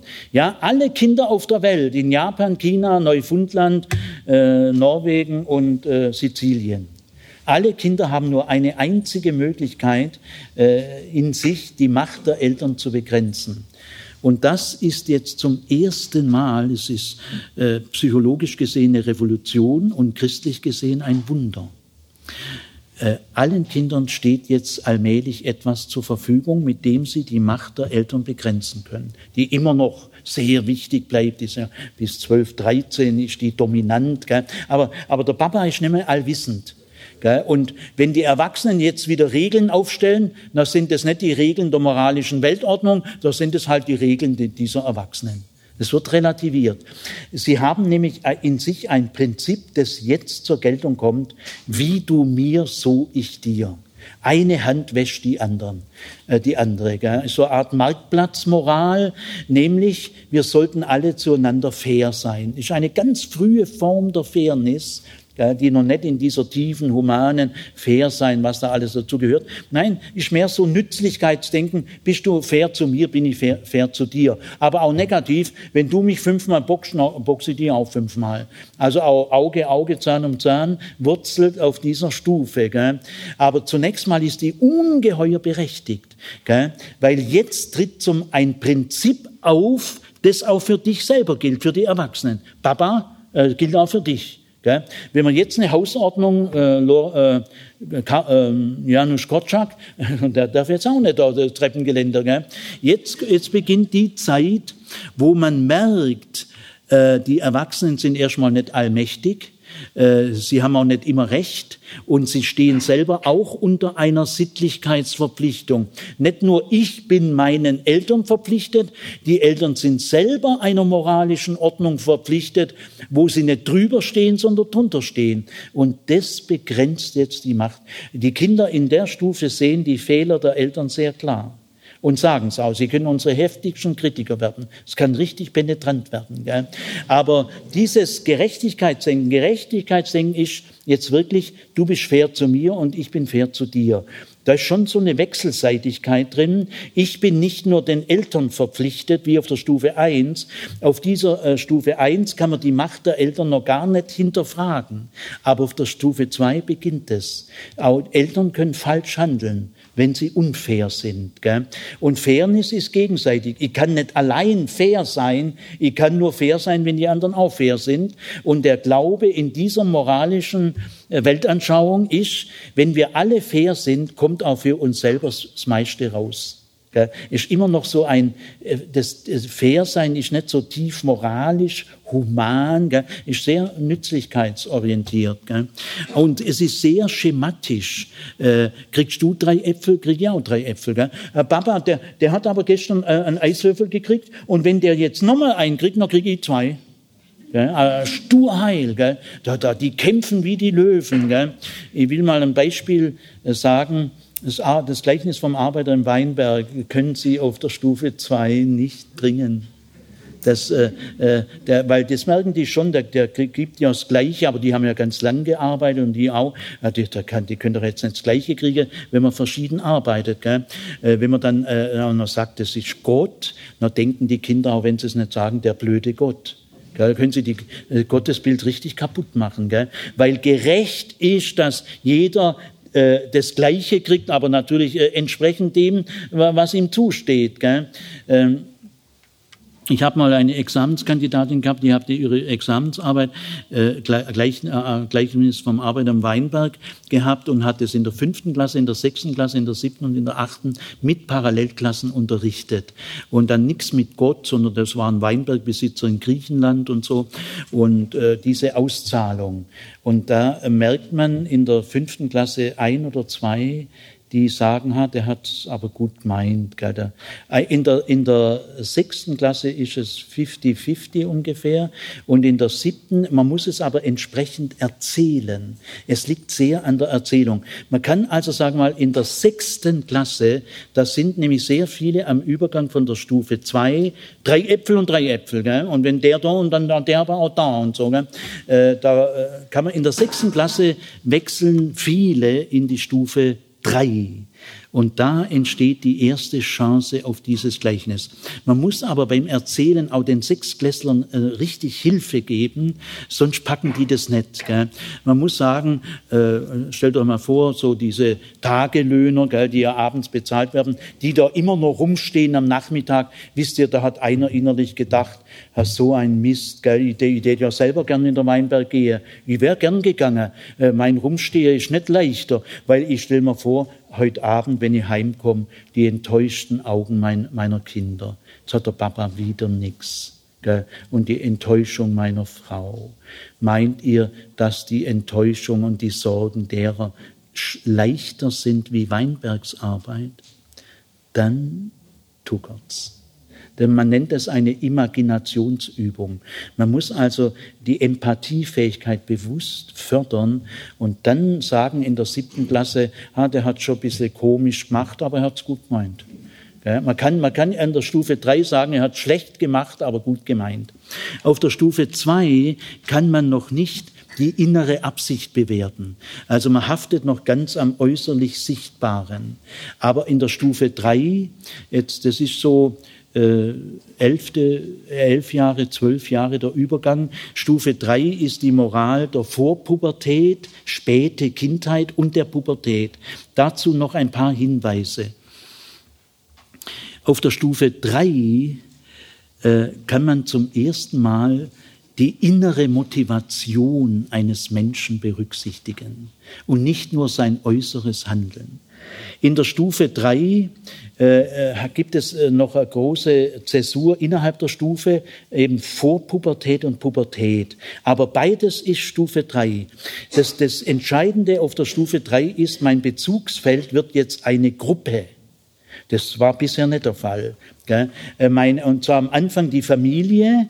Die Werte der Familie sind auch meine Werte. Das ist die entscheidende Bezugsgruppe. Ich möchte ein liebes Kind in der Familie sein. Aber es wechselt dann auf die Gleichaltrigen, die Peer Group. Die 13-Jährige sagt der Freundin mehr wie der eigenen Mutter. Und das ist für die Mutter schwierig. Aber auch jetzt, wenn sie in die Pubertät kommen, bleibt das Bezugsfeld eine Clique eine Bezugsgruppe. Also, und man passt sich der Gruppe an in Sprache, Stil. Man will unbedingt anerkannt und beliebt sein in der Gruppe. Wenn ein Konflikt ist, das muss man so lösen, dass die gute Beziehung zur entscheidenden Bezugsgruppe bleibt. Die Angst ist, ich bin isoliert, ich bin einsam, ich bin nicht beliebt. Das ist ganz schwer. Warum ist es in dieser äh, Gruppe so schwer, in dieser Phase? Weil die Individuation des Menschen jetzt wesentlich weiterkommt. Man bekommt eine tiefe innere Fantasiewelt, äh, erotische Gefühle. Viele äh, Schüler in der siebten Klasse behalten, auch wenn es warm ist, ihre Jacke an Ganz komisch, gell? brauchen sie? Nein, sie wollen einfach sich schützen, Schmei Innenwelt. Gell? Also oft, aber die Grenze in der äh, Gruppe in der Stufe 3 ist, die Bezugsgruppe ist eine im Nahbereich. Äh, ich mache das, was die legitimen Erwartungen an mich, die Konventionen, jetzt ist konventionelles Denken. Was ist eine Konvention? Das sind die Vereinbarungen in meiner Umgebung, die ich anerkenne. Die, die legitimen Erwartungen der Gruppe möchte ich erfüllen. Auch wenn meine Eltern legitime Erwartungen haben, gute Noten in der Schule, das schlaucht Kinder, wenn sie das nicht erfüllen können. Ja. Der Erwartungsdruck kann zu stark werden.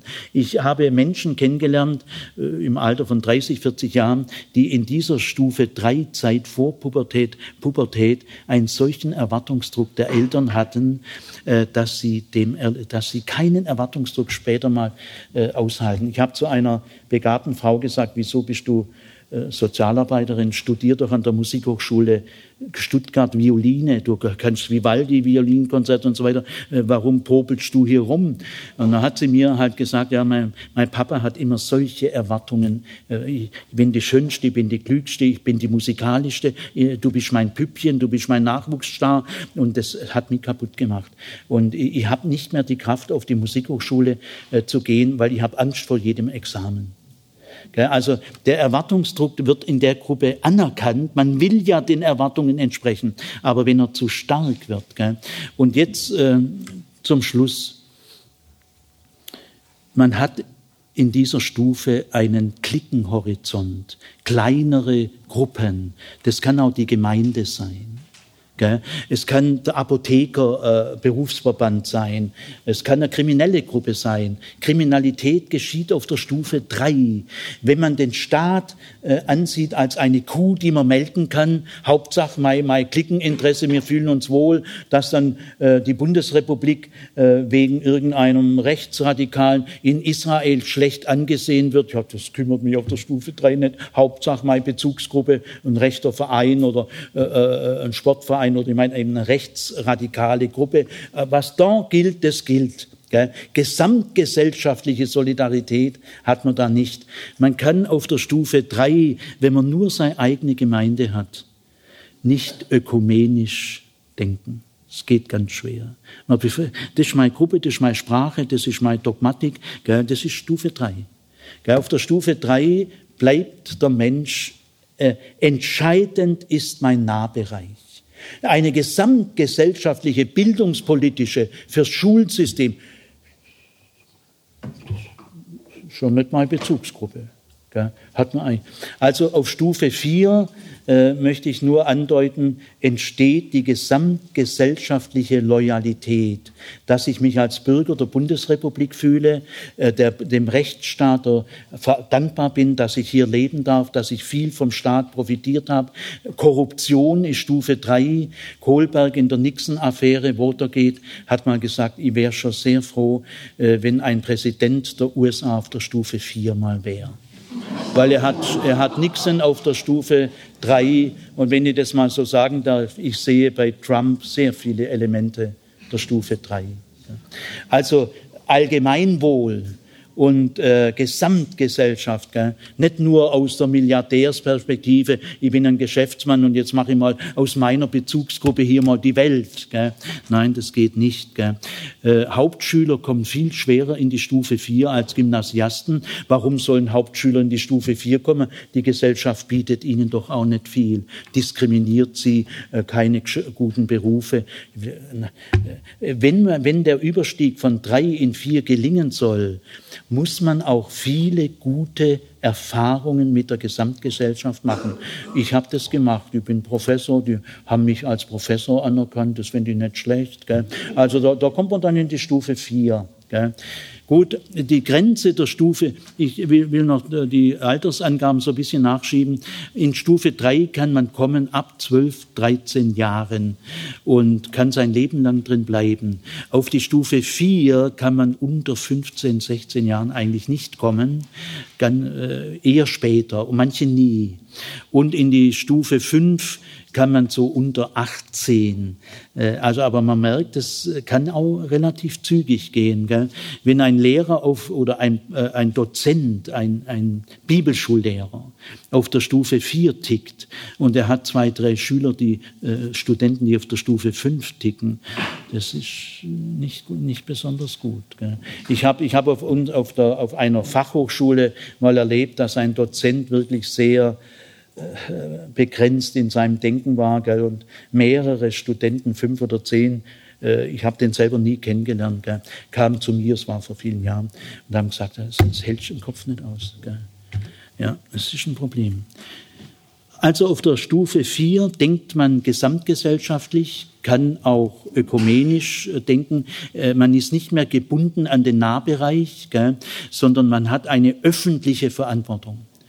Äh, die Grenze der Stufe 4 ist, dass man sehr statisch denkt, auch eine gewisse Gesetzlichkeit hat, dass man seine eigene Großgruppe, äh, Stufe 3 sind Kleingruppen und Stufe 4 sind Großgruppen, also Gesamtgesellschaften, dass man aber seine eigene Kultur, seine eigene Prägung äh, sehr schwer relativieren kann. Die Araber sind halt dann also eher Kameltreiber, die haben einfach noch nicht unser Niveau. Interreligiöse Gespräche gelingen nur auf der Stufe 5, sind auf der Stufe 4 unmöglich. Was ist auf der Stufe 5 das Entscheidende? Äh, Stufe 4 ist noch relativ statisch, System, aber schon große Systeme, ein Staat. Gell? Und man würdigt den Rechtsstaat, Law and Order. Auf Stufe 5 anerkennt man im ganzen Ausmaß, wie es sachgemäß ist, den historischen Wandel. Die Tiefe und den Ausmaß des historischen Wandels, der auch vieles relativiert, äh, ist ein äh, Zeichen der Stufe 5. In der Stufe 5 merkt man auch, dass mitten im Recht Unrecht ist und dass man durch Gesetze und Recht und Gebote und seins biblische Gebote nicht ohne weiteres das ganze Leben erfassen kann. In der Stufe 5 merkt man auch den Unterschied zwischen legal und legitim. Etwas Illegales kann sehr legitim sein. Selbstverständlich kann man lügen, wenn man damit Juden rettet. Ja, also bitte keine Hemmungen. Ja. Oder nehmen wir mal das hohe Lied, gell, komm in die Kammer meiner Mutter, da wollen wir uns der Liebe hingeben. Ja, das ist eigentlich illegal.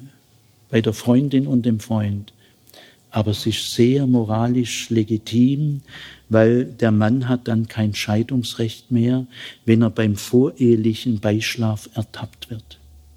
Muss er auf sein Scheidungsrecht verzichten.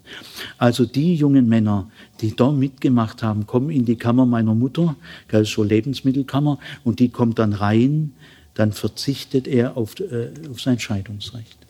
Moralisch sehr tief, aber illegal unbiblisch, aber moralisch supergut.